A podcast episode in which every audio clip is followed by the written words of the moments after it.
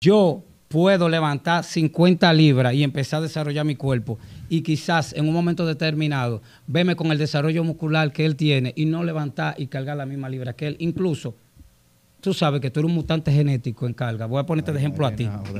Te voy a poner de ejemplo a ti. Conozco personas que entrenan fuerte y tienen una enorme capacidad, pero no tienen tu capacidad de entrenamiento. Ni siquiera aguantarían 20 minutos entrenando no, no, contigo. No, no la aguantan, es verdad. Mi gente, bienvenidos a una entrega más de Proyecto Podcast que llega a ustedes gracias a Nova Capital Group.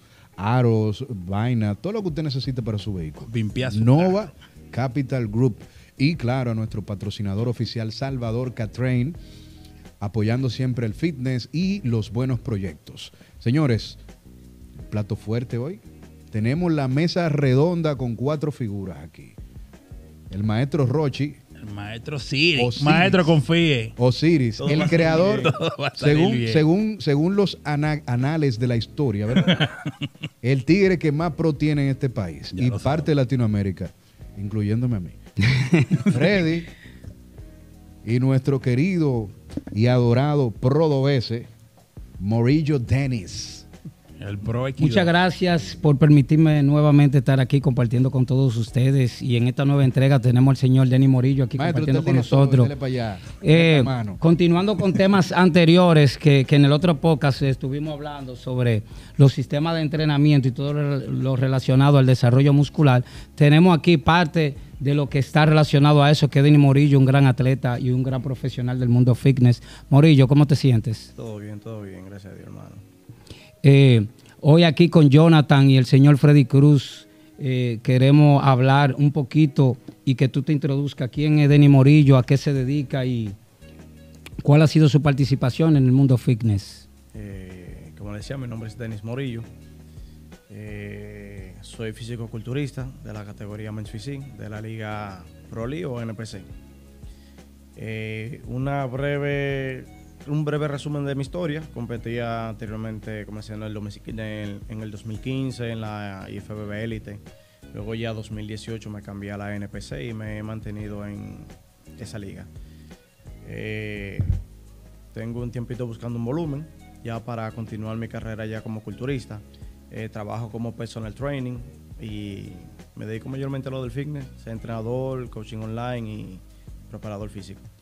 Señores, cabe destacar que, yo tengo... ¿Y el volumen lo encontraste? Estamos en eso, está en proceso. Está llegando, chinga, chinga. Vamos a buscar el radio para que le dé más volumen. Señores, cabe destacar que Denny, al igual que Jonathan, son grandes atletas de nuestro país que nos han representado a nivel internacional y hemos tenido grandes logros con ellos. Eh, estamos hoy eh, desarrollando un tema muy importante, Denny, que es hablar del desarrollo muscular. ¿Cómo ha sido para ti esa parte en cuanto a la alimentación? ¿Qué tipo de alimentación tú has tenido antes, durante y después del entrenamiento, que es la parte central del tema hoy aquí? Eh, antes del entrenamiento, mayormente, trato de ingerir lo que es grasa y proteína para tener un mejor rendimiento. Durante, me mantengo con mis suplementos, lo que es BSAA, un suplemento de carbos, y creatina. Ya luego de ahí, una rica combinación de lo que es carbohidratos, grasa y proteína. O sea, simplemente alimentos sólidos, no suplementos luego del entrenamiento. Perfecto. Estamos diciendo que los macronutrientes son parte fundamental, señores, del desarrollo y el crecimiento muscular durante el entrenamiento. Ya bien eh, eh, estuvimos hablando en un momento determinado que cuando se habla de pompeo, es el mayor flujo sanguíneo dentro del órgano llamado músculo, señores. ¿Qué quiere decir esto? Que si enviamos una mayor cantidad de sangre, esto va a permitir que nuestros músculos se nutran mejor y que eliminen toxina. Eso es lo que se está diciendo. Jonathan, ¿cuál ha sido tu experiencia en cuanto a este tema, que, es un tema muy importante para que las personas y nuestros oyentes o televidentes... Yo consumo eh, BCA, eh, ¿cómo se llama? lo que CLA.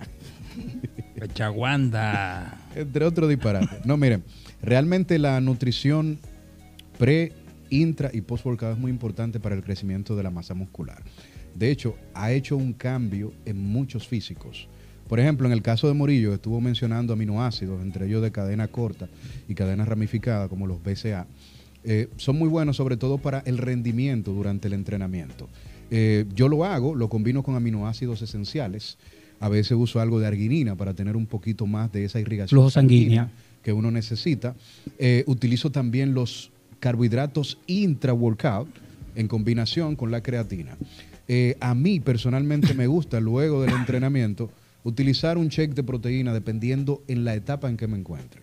Si estoy en búsqueda del volumen infinito, como Morillo, por ejemplo, yo hago un shake de proteína con una mezcla de carbohidratos, algunos 50, 60 gramos, agrego creatinas de 5 a 15 gramos de creatina post-workout, un poco de glutamina, no para el incremento, sino para trabajar con, la flora intestinal, entre otras cosas. Y claro está, luego de eso, unos 60 a 120 minutos, una comida sólida que esté compuesta por una cantidad X de carbohidratos, proteínas de alta calidad y un poquito de grasa. No me gusta ingerir grasa antes del entrenamiento. Perfecto, señores. Estuvimos escuchando eh, a Denny y al señor Jonathan. y se ha hablado que, que la nutrición antes, durante y después del entrenamiento son una de las bases principales para el incremento y desarrollo de masa muscular.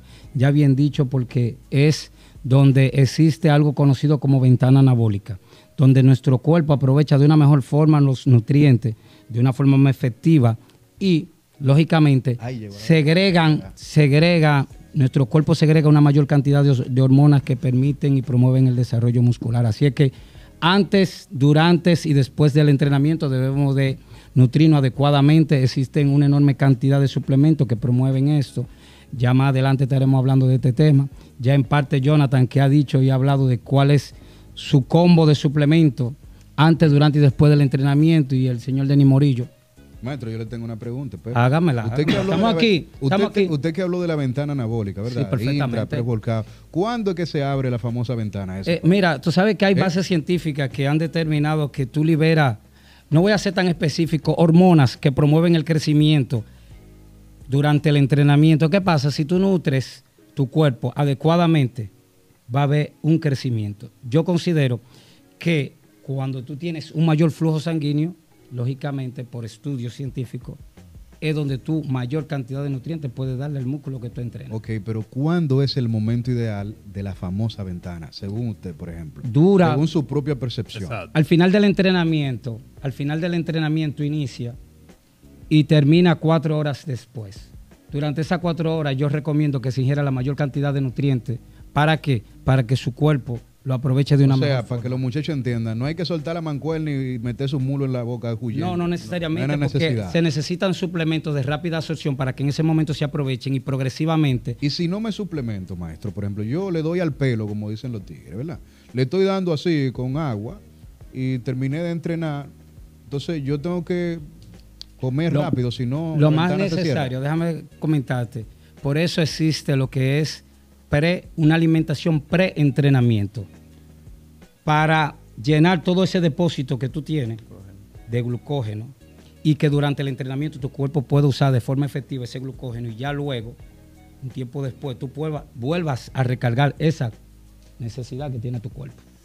Pero si yo lo descargué con el entrenamiento, esa, esa receta. No necesariamente, lo que sucede es que tu cuerpo segrega la que necesita en ese nunca, momento. Nunca yo estoy off totalmente. No. O sea, eh, siempre hay una reservita y nunca me voy a quedar por gasolina. Tú sabes que no, tú tienes conocimiento de eso. Entonces, ¿qué sucede? Nosotros debemos... Para que dejen el miedo los muchachos. Para que lo dejen. El catabolismo es un proceso. Lo último que pierde el cuerpo es el músculo. El cuerpo entra en un proceso de decomposición a partir de muchísimas sustancias que para llegar al músculo tarda demasiado. Por eso, cuando uno desarrolla un programa de pérdida de grasa, lo primero que se pierde que es Grasa. Grasa. Incluso medimos el índice de masa muscular al iniciar cualquier tipo. Sí, claro.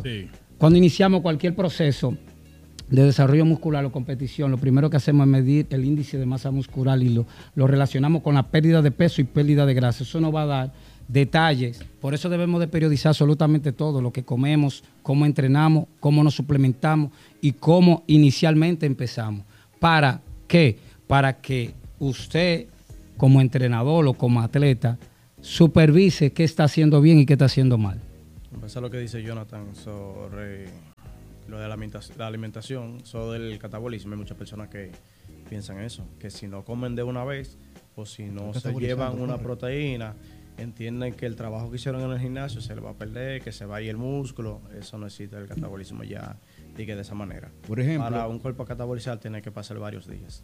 Y estoy de acuerdo con lo que dice Morillo. Recuerdo una anécdota ahora, que yo me encontré con Morillo en una cadena de gimnasio aquí famosa.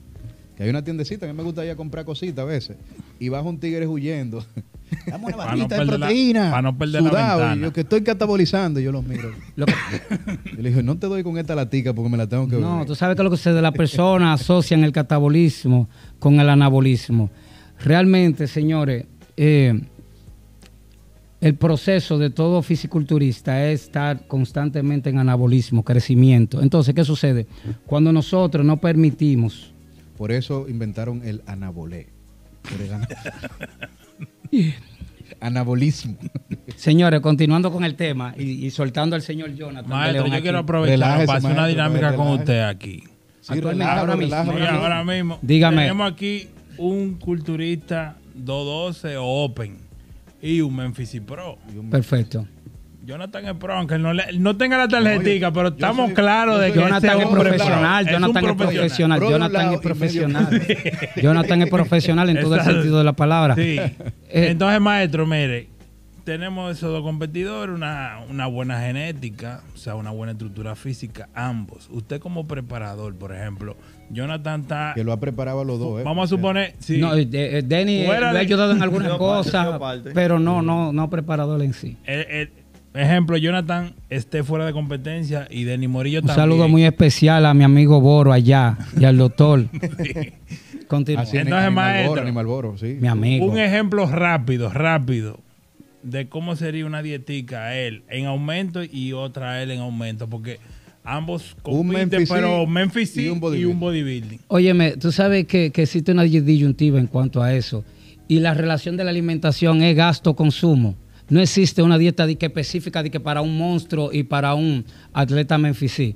Ok. Por ejemplo, ellos necesitan carbohidratos, necesitan proteína, necesitan grasa, necesitan suplementación de igual forma. Lo único que se va a diferenciar es la cantidad de nutrientes que va a ingerir uno y que va a ingerir otro. Pero los dos comen no la misma cantidad, lógicamente. Tomando en cuenta de que si Dennis que posiblemente coma más que Jonathan. por cuestiones genéticas. ¿Cómo que posiblemente? Pero ese tigre yo lo he visto comiendo. Y por cuestión de sustancia que quizás su cuerpo libera, que, no libera Jonathan. Claro que come más. Pero independientemente de eso, trabajando de una forma científica, contabilizando las calorías, el gasto de cada uno, el entrenamiento y haciendo una relación, llevan prácticamente la, misma alimentación. Lo único que podríamos cambiar es la cantidad de nutrientes que necesita cada uno. En cuanto a entrenamiento, sí va a ser diferente. Okay sí va a ser diferente porque específicamente Denny, eh, independientemente de que entrene su pierna, eh, va a estar enfocado en el tren Tiene que tener un enfoque a nivel de amplitud. Sí. Jonathan también, pero Jonathan más a desarrollo general. Su pierna, su pantorrilla. Eh, debe de ser mayor la hipertrofia muscular de Jonathan a, la de Denny. Entonces, un bodybuilder, la diferencia más que la alimentación es el entrenamiento en comparación con un... La cantidad y el volumen de entrenamiento es muy diferente. Y ya lo que Los sistemas de entrenamiento son muy diferentes. Ya lo que era farmacología. el tiempo de descanso que demanda. Muchos Memphis que parecen bodybuilder y muchos bodybuilder que. No, hay bodybuilding que, se, que, compiten en Memphis No es que son Memphis O sea, hay bodybuilder con, con pantaloncitos. Sí, lógicamente, sí. Sí, se, ve en la, en, la, en, la, en la NPC. En la NPC. Claro, es verdad, verdad. Bodybuilder que le dan como niña. No, no necesariamente. Tú sabes que ¿Cómo que no necesariamente? No, tú sabes que la fuerza es relativa, la fuerza es relativa. y hablamos de estímulo. Si tú levantas cuatro libras y te permite el desarrollo muscular, tú no le estás dando como una niña, tú estás trabajando para el desarrollo muscular. O sea, si en un momento determinado yo, que no tengo la misma capacidad de levantamiento que tú ni que tiene Denny, empezamos a entrenar los tres tú 300 libras, Denny 300 libras y yo 80 libras. Voy a tener quizá el mismo desarrollo muscular que ustedes, hablando de desarrollo muscular relativo. claro. No que voy a tener el mismo tamaño. Entonces, si yo inicio un entrenamiento. Exactamente, ahí estamos hablando. Desarrollo muscular y tamaño muscular son dos cosas diferentes. Son cosas bastante diferentes. Por eso Claro Morillo sí. ahora está entrenando como un hombre porque él está compitiendo donde están los hombres. No necesariamente, no necesariamente. Denny, Denny, ok, vamos a buscar la foto. Denny es un gran atleta, Denny es un gran atleta. Lo que sabe que la persona ya dependiendo de cómo entrene viene lo que es la calidad muscular y la densidad. Pero es lo que estamos hablando. una persona que un nunca principio. entrene fuerte, el cuerpo no va a tener una evolución. Es que lo fuerte es relativo. Atención, equipo de producción Maestro, de confíe, maestro. Proyecto Podcast. Me van a buscar la foto cuando Morillo entrenaba para la vainita aquella y ahora. No, Denny siempre ha entrenado Pa' como que un camión. no entrenaba en la élite. Exactamente. No, no, no, señores. Dejen esa disyuntiva, dejen esa disyuntiva, por favor. Es relativo. Yo puedo mostrar personas que entrenan quizás menos que Morillo, Y con el mismo que desarrollo muscular que él, claro que sí. Claro que sí. ¿Cuál es el factor determinante ahí? Genética. No, no es genética, hermano mío. Relación ¿Relación de qué? por de que, de que la capacidad. hablando para el de- público, no para nosotros. La capacidad de cada ser humano es diferente en cuanto a lo que es carga. Yo puedo levantar 50 libras y empezar a desarrollar mi cuerpo y quizás en un momento determinado verme con el desarrollo muscular que él tiene y no levantar y cargar la misma libra que él. Incluso, tú sabes que tú eres un mutante genético en carga. Voy a ponerte de ejemplo a ti. Te voy a poner de ejemplo a ti. Conozco personas que entrenan fuerte y tienen una enorme capacidad, pero no tienen tu capacidad de entrenamiento. Ni siquiera aguantarían 20 minutos entrenando no, no, no, contigo. No, no la aguantan, es verdad. Entonces, por ejemplo, Denny, que tiene una buena capacidad. Pero de pueden tener un buen físico y un buen desarrollo. van a claro que mejorar, sí. lógicamente. Claro que sí. Automáticamente tú sales de tu zona de confort de entrenamiento. Tú vas a mejorar y va a cambiar. Pero aquí, como se está hablando de desarrollo muscular relativo, desarrollo muscular su relativo. capacidad. Porque si hay personas que están viendo este podcast y empiezan a creer que si no entrenan como ustedes no van a cambiar, vamos a, vamos a crear un daño a la sociedad que no está nutrida de estos conceptos que nosotros Sí, pero conocemos. si le meten en la cabeza que aunque entrenen como una niña, van a tener un progreso No, es y que, te van a poner no, como es que existe, Ah, por eso, También le estamos por eso están los sistemas de entrenamiento y donde está la progresión. Hay un tope, maestro. la evolución si es parte. limita- si usted se limita y todo el tiempo entrena el mismo peso o entrena suave, No, es que tu cuerpo va a va a quedar demandar el aumento de la carga. No, Pero hay carga que. Pero es que, no, es ellos no se llevan, ya ellos no pasan de No, es que ese sector no lo podemos incluir aquí. El sector que no le interesa mover libra, el sector que no le interesa mover libra, que sigan entrenando como le gusta. Entonces, ¿qué pasa? Sigan entrenando como le gusta. Quedando en Estos lugar, jóvenes porque- no, que buscan acuerdo, máximo de desarrollo muscular, señores, siempre van a entrenar por encima de su límite y, su capacidad. con- yo estoy de acuerdo con usted porque siempre es bueno que haya fanáticos de lo que le dan duro. siempre. Gracias. Si, si, si tú supieras que, que- que yo soy, puedo decir, una de las personas que más le exhorta a, no solamente a mi cliente, también a los atletas, de que, de que deben de siempre dar más de lo que pueden. Siempre den más de lo que pueden. Si tienen un objetivo específico, desarrollo muscular, entrene como un camión, en base a su capacidad. Correcto. Si una persona está buscando salud y mejorar lo que es el desempeño humano, sigue entrenando como, como usted entrena. Tomando en cuenta que lo old school, lo old school aquí, lo old school que le gusta abusar, señores, créanme que tú eres un abusador del entrenamiento, créanme. Y ese dice quítate Eso es también. mentira. Nosotros estamos entrenando liviano y suave todo el tiempo. Maestro, lo que pasa Suave. es que usted sabe que esto se basa en poco peso y muchas repeticiones. No, no, no, no. El desarrollo muscular no se basa en eso.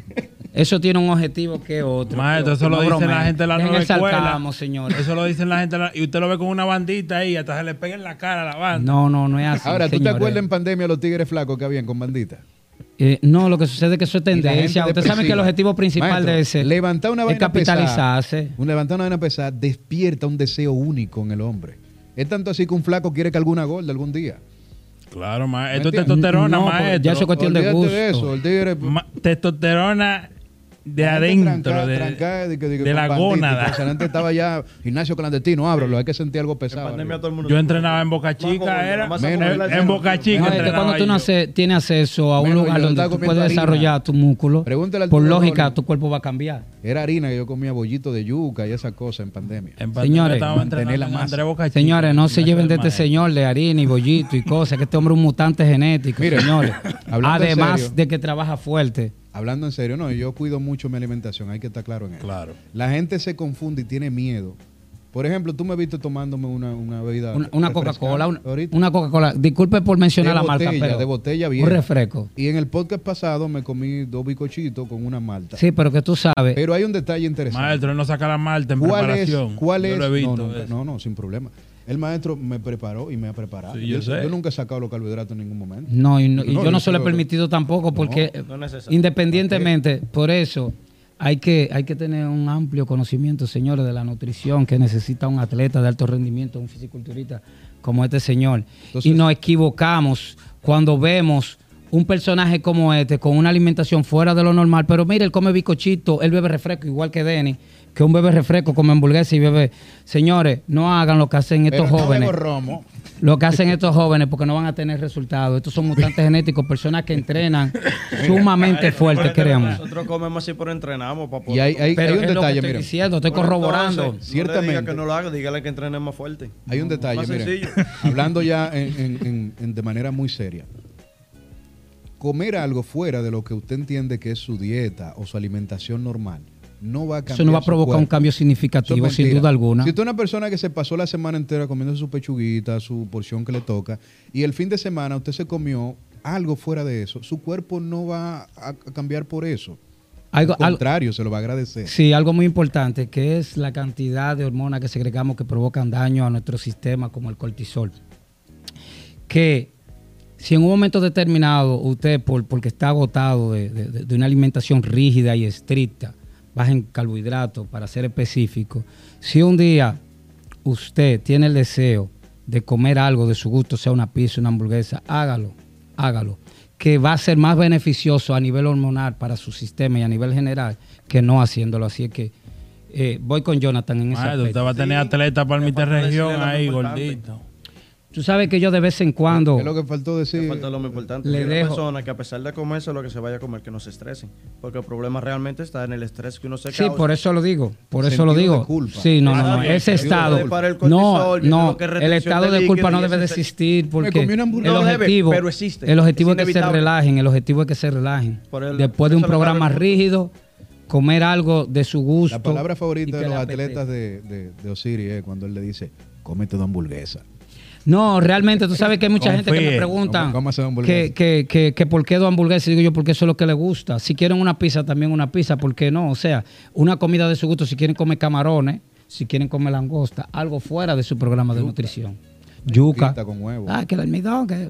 Hay tantas teorías relacionadas a los carbohidratos y bien sabemos que los carbohidratos en alta cantidad pueden hacernos, hacernos daño siempre y cuando no hagamos actividades físicas que, conlleven a un gasto. daño. Igual que la grasa en alta cantidad puede hacernos grasa. Sí, lógicamente, pero no hay un villano entre los macronutrientes, señores, es balance. Balance, balance, balance. Entonces, dentro de lo que es la, la, nutrición intra, pre y post workout, ¿qué entiende usted que es lo más importante? Eh, lo más importante a nivel nutricional o lo más importante es nutrición entre volcados. O sea, ¿cuál es lo más importante en, esos tres parámetros? ¿Qué es lo más importante? La hidratación. la hidratación y la cantidad de suplementos que proporcionen energía para realizar la actividad física y que, lógicamente, después del entrenamiento, la suplementación que promueva la recuperación a nivel general. Si tenemos que elegir uno de los tres, pre, intra o post, ¿cuál sería? Post, entrenamiento, porque en el momento que tu cuerpo aprovecha una mayor cantidad de nutrientes. O sea, Pero yo puedo ir con hambre, muriéndome de hambre, le doy duro a los hierros, no bebo nada durante Es efectivo que tú tenés un buen programa de alimentación anticipado. Como el doble después de entrenar. Excelente. Tu cuerpo tiene un depósito que no vamos a ser tan específicos porque vamos a alargar el tiempo, que tu cuerpo lo va a utilizar como fuente de energía en ese momento. ¿Qué va a hacer? va a provocar, va a provocar, va a provocar que tu cuerpo reduzca en una forma no significativa, pero eh, constantemente sí, pérdida de grasa, incremento de la masa muscular. Cuando tu cuerpo se ve en demanda y necesidad, hay algo que se llama, nuevamente voy a decir, ventana anabólica, que es donde tu cuerpo aprovecha los nutrientes de mejor forma. Maestro, de manera básica, sin entrar en suplementación eh, dirigida a marca, etcétera, pero por ejemplo, de manera básica, natural, ¿cuál sería un ejemplo? Por ejemplo, 50 gramos, eh, no, post, 50 gramos de batata, arroz, o sea, ¿cuál, cuál A nivel de alimentación o suplementación, o cuál es la alimentación. alimentación, alimentación. Tú sabes que, saliéndonos de la, de la suplementación. Que uno de los alimentos más desarrollados por la humanidad y el que nosotros más consumimos es el más importante, el arroz, para mí, para mí. O sea, que una persona que de sus alturas de arroz puede entrenar. Es válido, es válido, es válido. no, tú sabes que tú necesitas proteína post entrenamiento porque tu cuerpo va a demandar una necesidad de todo macronutriente, incluso grasa. La grasa que contiene cualquier eh, de los principales macronutrientes va a ser beneficioso siempre y cuando tenga valores biológicos para el desarrollo. El señor Morillo Denis, ¿qué entiende usted, señor Pro, de eso? Parece que, como dice el maestro, es una combinación perdón, de los tres macros. Y más que como te acaba de lastimar el músculo, debe de alimentarlo bien para que tenga una buena recuperación, ahí que viene el desarrollo de la masa muscular. Maestro, ¿y qué usted considera de, del el boom mercadológico que hay? Que muchos atletas, muchas personas normales que van al gimnasio, prefieren utilizar una suplementación por encima de lo básico, porque tú le dices, por ejemplo, te dicen que yo puedo consumir después del entrenamiento. tú le dices, por ejemplo, arroz o lo que sea. Pero ellos quieren que tú obligatoriamente le digas el nombre de una proteína, el nombre de, un post-workout. Tú sabes que, la suplementación es un complemento del déficit nutricional que puede tener una persona en un programa de alimentación. Eh, siempre y cuando todo es necesario de acuerdo a tu necesidad. Si, por ejemplo, tú pones en una bandeja, ¿qué es mejor? ¿Una alimentación completa o un barco de suplemento? La alimentación siempre va a estar por encima. Cuando hablo de alimentación, señores, hablo de comida para que no se vayan por otro lado, porque todo lo relacionado a nutrición envuelve todo. Incluso envuelve tu sistema endocrino, cómo trabajan tus hormonas, cómo trabaja todo tu sistema digestivo, sistema respiratorio, sistema muscular. Pero cuando hablamos de nutrición y hablamos de alimento, hablamos de comida. Yo, yo digo, yo digo esto porque en otro podcast ya hemos tocado el tema de, de personas que no entrenan si no compran suplementos. O sea, que no van al gimnasio. no, te voy a decir que algo. Eso mismo le iba a comentar. Lo que pasa es que hay muchas personas que entienden que los suplementos son mágicos. No, no, no necesariamente. A veces. Hay eh, personas que entienden, maestro, que el suplemento, que si no tienen una proteína ahí, no le va a hacer efecto al gimnasio. No, no, no, no, no. Oye, ¿qué es lo que la sucede? alimentación le va a hacer Oye, ¿qué es lo que sucede? La, la explosión. No, no es solamente falta de conocimiento, son muchos factores. La explosión mercadológica que ha surgido en los últimos años nos ha programado a nosotros que si no utilizamos una suplementación, pues no vamos a tener los resultados requeridos. Pero, pero, si tú tienes una buena alimentación y agregas un suplemento, va a tener mejores resultados que solo una buena alimentación. Nuevamente, si me ponen a elegir entre una suplementación y una buena alimentación, lógicamente no vamos a ir por la alimentación. Pero el punto es enseñarle al público que lo esencial es la alimentación. La comida es la base principal absolutamente de todo. Sin la suplementación no van a tener progreso. y es correcto, lo único es que no hay publicidad en las redes, ni en la radio, en la televisión, que diga una etiqueta, una taza de arroz, 400 gramos de, de batata. Le dice el nombre de una proteína con una etiqueta y trae 500 disparates que te van a poner Superman. Señores, eh, la Estamos cerrando ya, maestro. Bueno, voy a cerrar entonces con esta parte. La necesidad de usar suplementos, suplementos en cualquier tipo de programa. Eh, la efectividad de esta va a ser de acuerdo a su necesidad. Si una persona no necesita suplementos, pues no lo use. Personas como esta, nuevamente voy a decir que son atletas de alto rendimiento del fisiculturismo, personas que trabajan lo que es la fuerza, lo que es el desarrollo muscular, siempre van a necesitar para compensar la demanda de nutrientes que tienen, suplementos y otras cositas más que luego ya se hablarán de esos temas. Otros suplementos también. Otros suplementos, realmente. Pero eh, en definitiva, estos atletas sí se les ha permitido y es necesario que utilicen una carga de suplemento elevada para lograr objetivos competitivos, señores. Excelente, de verdad que un placer, un gusto, un privilegio, un honor tener al maestro Osiris con nosotros gracias a Freddy Cruz luego de su regreso triunfal por Colombia y demás. Cartagena de Indias y Sudamérica, toda Sudamérica. No, él, es un parcel, Un invitado especial que tenemos otra, otra, otro tema con él, a Morillo Denis, un gran competidor y atleta de República Dominicana. Así que muchas gracias, mi gente. Y esto es Proyecto Podcast.